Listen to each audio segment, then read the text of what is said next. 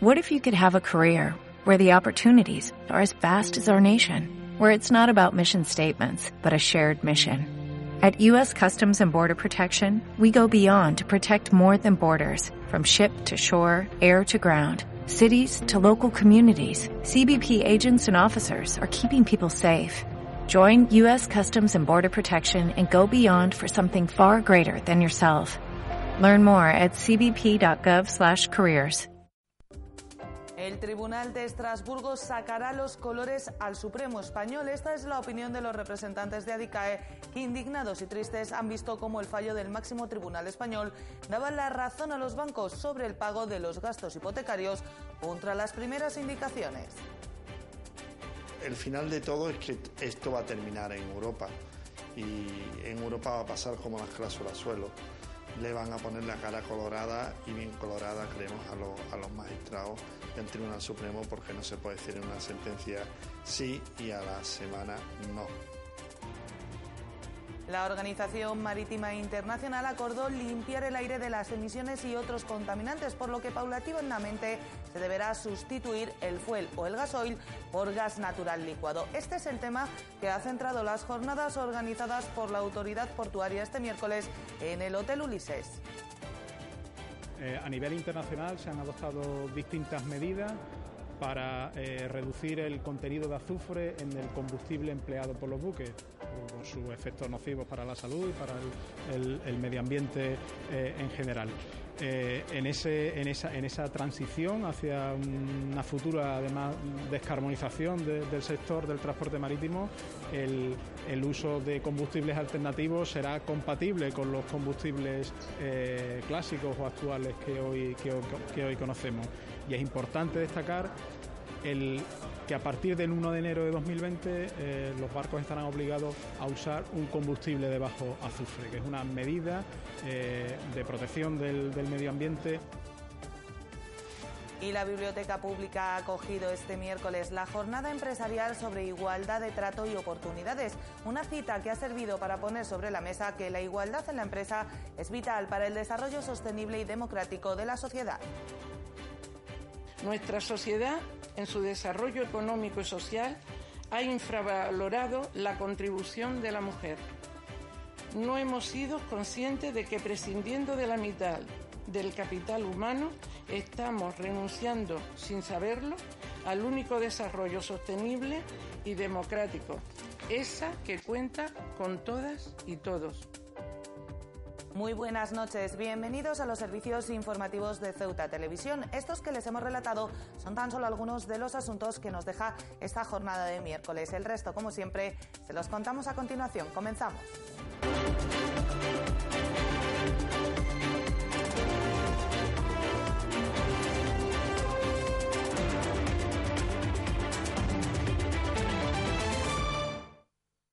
Te lo contábamos al principio de este informativo. ADICAE ha mostrado su indignación ante el fallo del Tribunal Supremo sobre los gastos de las hipotecas, al pasar de considerar el periodo de retroactividad para que los bancos devolviesen los gastos a los propietarios a que sean los hipotecados quienes tengan que abonarlos. Los afectados por las hipotecas consideran que el asunto acabará en el Tribunal Europeo de Estrasburgo, que a su juicio le sacará los colores al Supremo español. La reacción de Adicae ante el fallo del Tribunal Supremo sobre los gastos de las hipotecas no se ha hecho esperar. Un jarro de agua fría para los afectados. Indignado, triste, ya se veía venir. Bueno, los otros días, hace cuestión de una, una, semana, en un programa de esta cadena mismo, ya lo decía yo, ¿no? que yo no me podía esperar en nada positivo. ADG considera que deben seguir en su línea de proceder y continuarán con la tramitación de las demandas a 68 entidades bancarias en relación con las hipotecas de sus clientes. Nosotros vamos a continuar con la misma línea que estamos planteando. Vamos a demandar a 68 entidades financieras por este tema de clientes de esas entidades y vamos a seguir en la misma línea de trabajo. ADICAE no ha precisado si se sumarán a la manifestación del sábado ante el Tribunal Supremo, asegurando que ellos organizan sus propios actos reivindicativos. ADICAE, en, en principio, eh, hace sus propias manifestaciones y concentraciones, eh, pero ahora mismo estamos en un principio eh, desde Madrid, que es nosotros ser una asociación de consumidores a nivel nacional, dependemos de Madrid, vamos a ver cómo se valora y vamos a ver cómo, cómo se actúa. Ante la noticia dada por el presidente del Gobierno, Pedro Sánchez, sobre la modificación en el próximo Consejo de Ministros de la ley para que sea el sector financiero quien tenga que correr con los gastos hipotecarios, a que se reserva la opinión hasta que se publique el Real Decreto.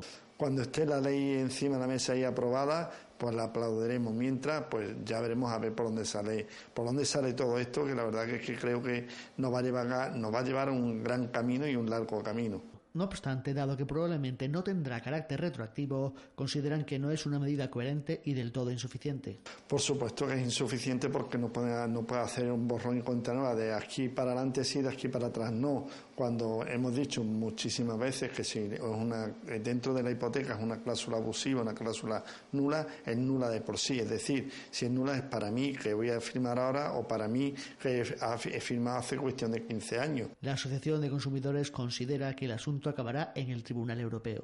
Y en Europa va a pasar como las cláusulas suelo.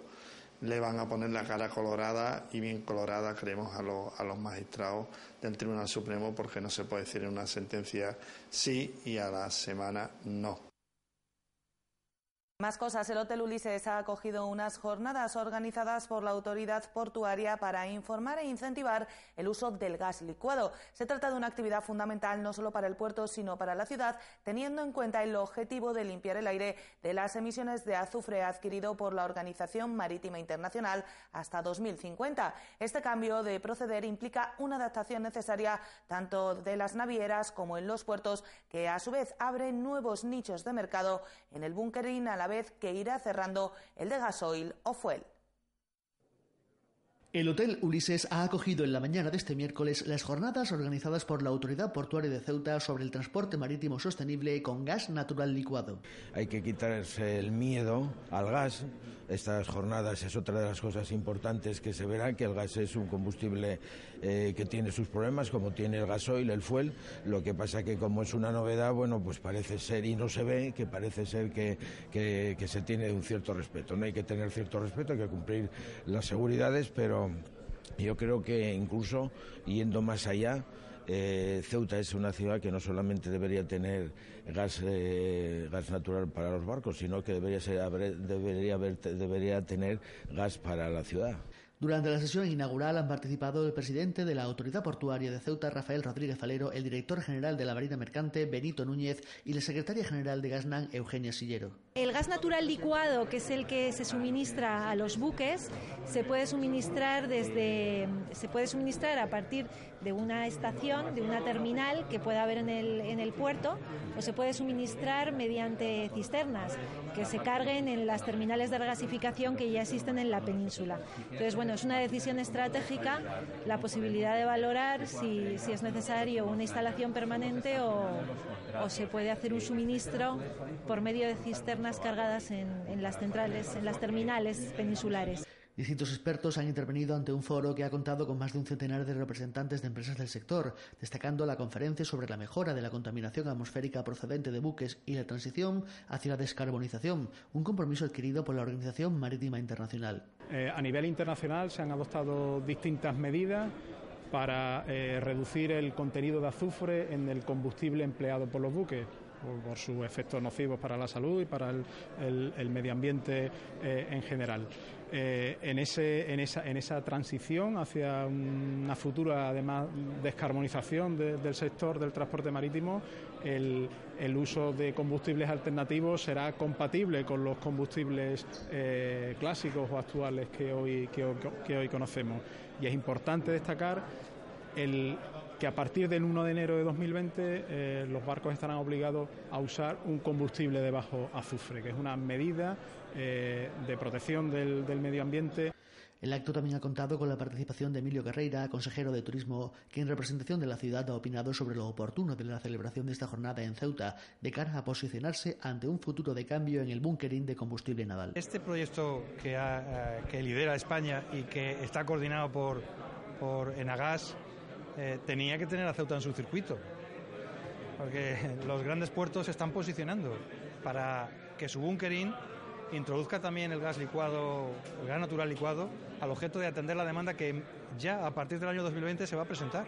Balearia, que es una de las compañías eh, que opera con el puerto de Ceuta, está construyendo ya barcos que llevan impulsión de gas natural.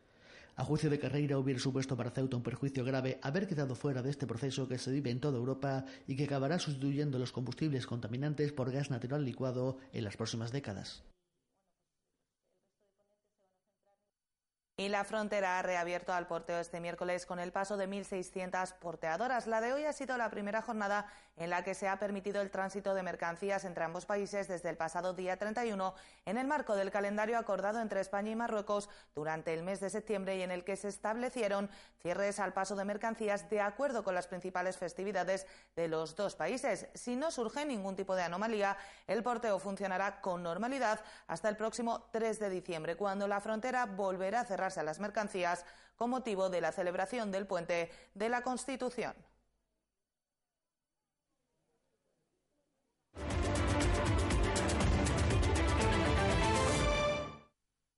Cuatro hombres han sido detenidos y puestos a disposición judicial como presuntos autores de engaños, amenazas y lesiones a argelinos residentes en el CETI. Los detenidos prometían a los migrantes que les trasladarían a la península en embarcaciones previo pago de unos mil euros, un traslado que finalmente no se realizaba. Para captar a sus víctimas empleaban a un argelino también residente en el CETI, que es uno de los detenidos. Los otros tres detenidos son españoles.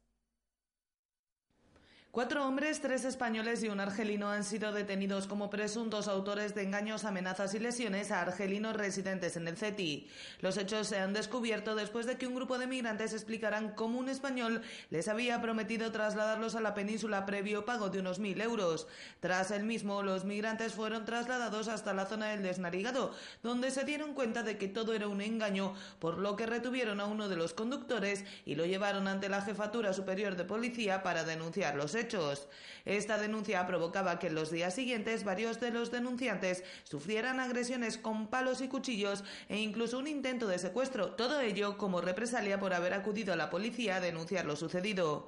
Durante la investigación se ha descubierto que uno de los autores de los hechos era otro argelino residente en el CETI, que era el encargado de captar a sus compatriotas que querían llegar a la península con la promesa de hacerlo en embarcaciones rápidas. Los otros tres detenidos son españoles, uno de ellos el principal era el que se encargaba de recaudar el dinero y fue el que organizó el traslado de los argelinos hasta la playa del Desnarigado.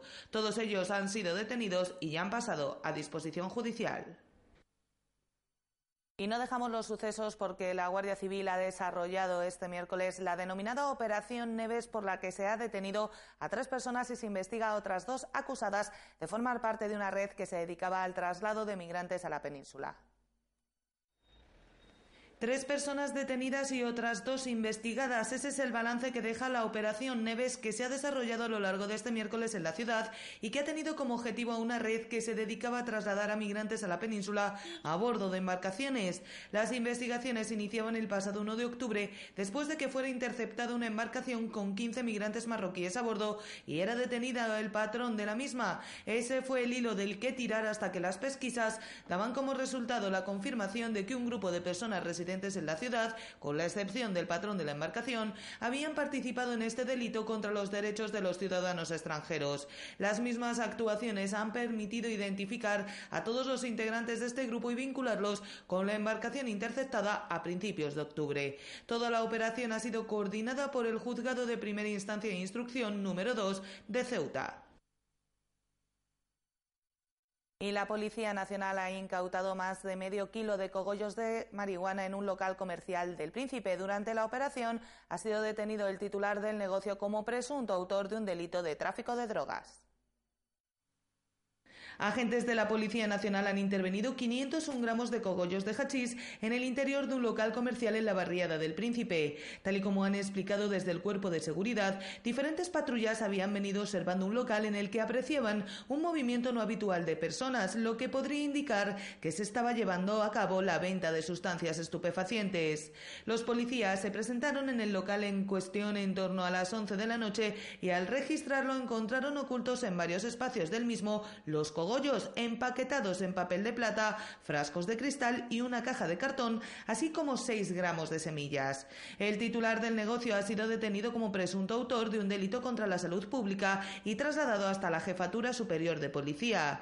Tal y como han indicado desde la misma, durante la intervención se vivieron momentos de tensión a las puertas del establecimiento donde llegaron a concentrarse entre 50 y 60 personas, muchas de ellas familiares del detenido. Una situación que pudo ser controlada mediante el diálogo, pudiéndose calmar los ánimos y finalizar la actuación policial.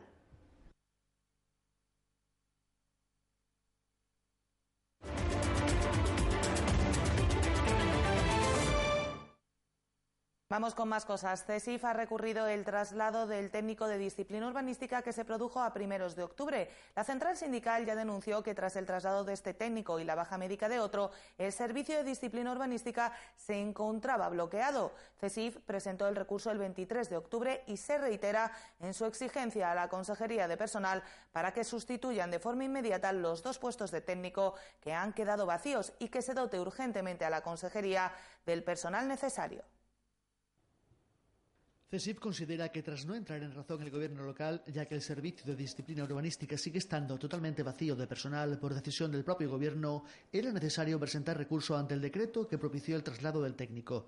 La central sindical ha recordado que dicho servicio no solo tiene entre sus cometidos el sancionar, sino que además previene y actúa cuando una instalación, vivienda o local se encuentra en situación de posible derrumbe o accidente, algo que tras haber decretado el traslado de dicho técnico a otra área eleva las posibilidades de que ocurra un accidente y lo sufran los propios ciudadanos. El recurso presentado el 23 de octubre solicita la anulación del decreto y el retorno de dicho empleado público a su anterior ubicación y funciones, alegando entre sus fundamentos que se ha incumplido el acuerdo regulador y el reglamento de puestos de trabajo aprobado por el propio Gobierno, que se ha utilizado una figura inexistente en dicho reglamento, que la motivación del decreto es insuficiente e irregular y la falta de comunicado y conocimiento de las centrales sindicales en dicho asunto. Además, CESIF ha reiterado la necesidad de personal técnico suficiente en el área y exige que se dote a dicha consejería de las personas necesarias, ya que sobrecargar al personal existente de trabajos que humanamente es imposible de tramitar solo demuestra a su juicio la falta de interés del Gobierno en cuanto al buen funcionamiento de la Administración. Además, opinan que podría estar afectando a la salud psicofísica de los empleados sobresaturados, algo en lo que han advertido que actuarán sin dudar. SATSE ha iniciado este miércoles su campaña de recogida de firmas para lograr el debate en el Congreso de una iniciativa legislativa popular mediante la que se regule el número máximo de pacientes por enfermera, un número que debería oscilar entre los seis y los ocho pacientes en hospitalización general y que en Ceuta supera los 35. Ya lo anunciaban al presentar su campaña y desde este miércoles es una realidad. SATSE ha iniciado su campaña de recogida de firmas para lograr el debate en el Congreso de una iniciativa legislativa popular mediante la que se pretende regular el número máximo de pacientes por enfermera. Eh, tenemos que conseguir eh, 500.000 firmas para que esta iniciativa legislativa popular se debata en el Congreso. Eh, para ello tenemos nueve meses y bueno, manos a la obra y animar a toda la población que tener enfermeras en cantidad suficiente va a garantizar la calidad de los cuidados que vamos a recibir y, como siempre decimos, todos vamos a ser pacientes de atención primaria o del hospital. Tal y como ha explicado la presidenta de SATSE, este número debería oscilar entre los 6 y los 8 pacientes en hospitalización general y no superar el 1,5 en áreas críticas, unas cifras que en Ceuta llegan a superar los 35 en el primero de los casos y los 3 pacientes por profesional de la enfermería en el segundo. En hospitalización llegan a atenderse hasta 35 personas eh, por cada enfermero y en las áreas de UCI llegan a atenderse tres personas por enfermero. Elizabeth Muñoz ha explicado que a pesar de que la situación en la ciudad ha mejorado mucho en el último año y medio, los años de la crisis supusieron un duro golpe para la enfermería en Ceuta. Hemos mejorado mm, levemente la, contratación de enfermeros en este último año, año y medio. Eh, los años gruesos de la crisis, de, sobre todo a partir del 2011-2012, el empleo sanitario cayó de manera totalmente abrupta y hoy en día las contrataciones se están produciendo, pero no olvidemos que esas contrataciones simplemente están cubriendo unos mínimos que no se acercan ni de lejos a, lo recomendado. La presidenta de SATSE ha explicado finalmente que han sentido el apoyo de los pacientes desde la presentación de esta campaña y que han sido muchos los que se han acercado para explicarles sus experiencias, destacando que en el sector privado la situación también es muy complicada. Bueno, la gente directamente nos dice que es verdad, que hacen falta más enfermeras, que ellos lo viven cuando acuden tanto a los centros de atención primaria como a los hospitalarios y también nos están trasladando que en los centros privados también se está notando muchísimo la falta de enfermeras. La recogida de firmas se ha desarrollado durante toda la mañana en la Plaza de los Reyes.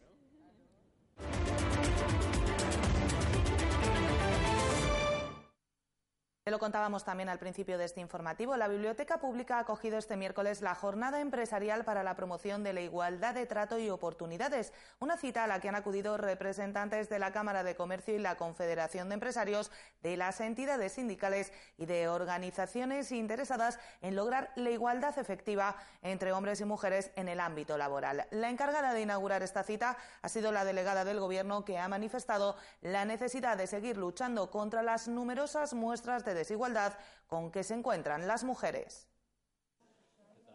La Biblioteca Pública ha acogido este miércoles la Jornada Empresarial para la Promoción de la Igualdad de Trato y Oportunidades, una cita que ha inaugurado la delegada del Gobierno poniendo sobre la mesa que precisamente la igualdad es uno de los principios recogidos en la Constitución. Este año vamos a conmemorar el 40 aniversario de nuestra Constitución de 1978 donde se establece que la igualdad es uno de los valores superiores del ordenamiento jurídico. Esta igualdad debe inspirar la actuación de los poderes públicos de modo que este principio no solo sea un principio formal y teórico, sino una obligación de, de convertirlo en una realidad.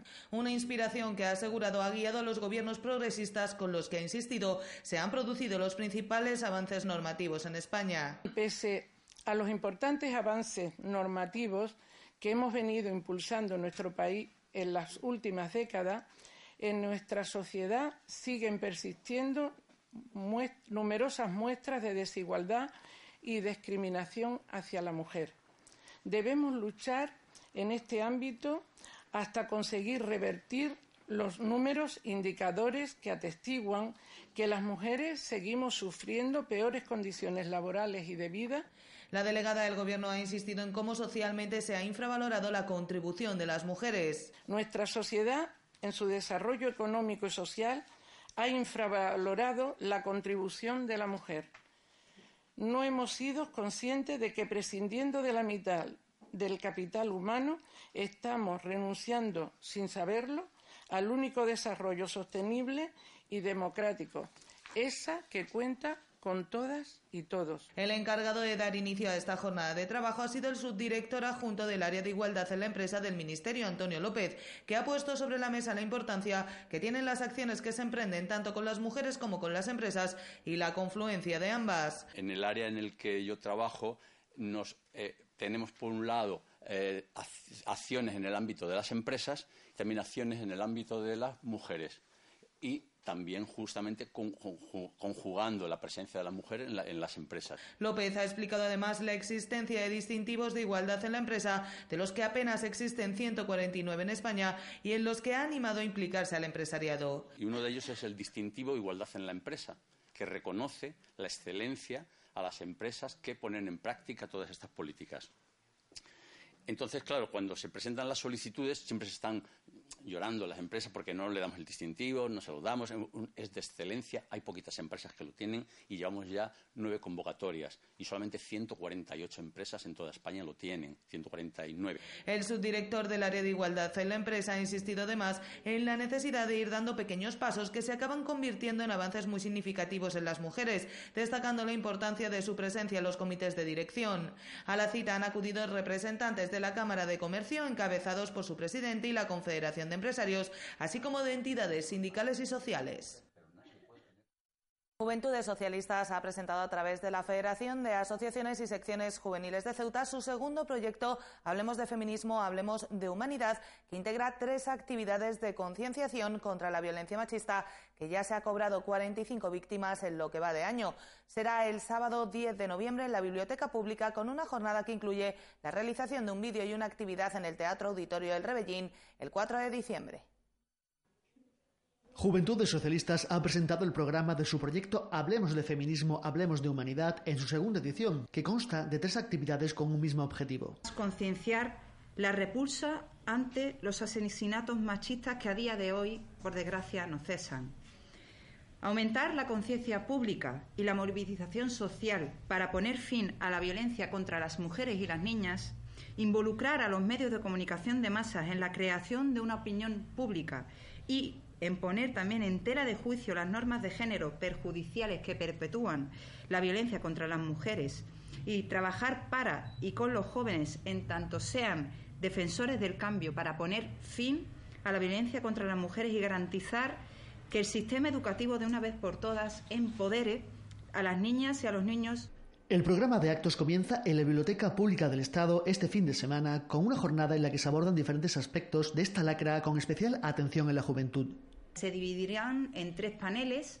El primero de ellos, hablemos de feminismo, el segundo, nuevas masculinidades y el tercero, que se desarrollará en la mañana del sábado, a partir de las 11 de la mañana, en el mismo sitio, eh, sobre el tema de patriarcado, machismo y misoginia. La segunda actividad consiste en la realización de un vídeo que se presentará el 4 de diciembre en el que está abierta la participación. Pueden poner en contacto a través de la página de la Federación de Asociaciones Juveniles por Facebook, también a través de su presidenta, Andrea, que mm, la verdad que facilitamos en estos días, tanto por Twitter como Facebook e Instagram, la difusión y que se pongan en contacto con nosotros y nosotras y también eh, sumamos la, página de Juventudes Socialistas de Ceuta para todo aquel y toda aquella que quiera participar. El programa concluye el día 4 de diciembre en el Rebellín a las 7 y media de la tarde con un acto que incluye, además de la presentación del vídeo, actuaciones musicales. Ya como broche final a, esta, a estas jornadas es el reconocimiento y la repulsa también institucional y, en homenaje ¿no? a las víctimas de la violencia machista. La Federación de Asociaciones y Secciones Juveniles de Ceuta y Juventudes Socialistas piden la colaboración de todos en la lucha contra esta lacra que ya se ha cobrado 45 víctimas en el año, que necesita tanto de la educación como de la política para ser derrotada. Y finalmente les contamos que el PSOE ha denunciado este miércoles el mal estado en que se encuentra el local social de Bermudo Soriano de las Letras, un local que han explicado ha sido reformado recientemente y que sigue en las mismas condiciones o incluso peores que antes de la reforma, con brotes de aguas fecales en el interior y humedades. La vicepresidenta de la organización vecinal ha puesto de manifiesto su indignación ante esta situación, lo que ha llevado al PSOE a exigir al Gobierno que se deje de despilfarrar dinero en obras que no se ejecutan correctamente y lleve un seguimiento y control de las mismas.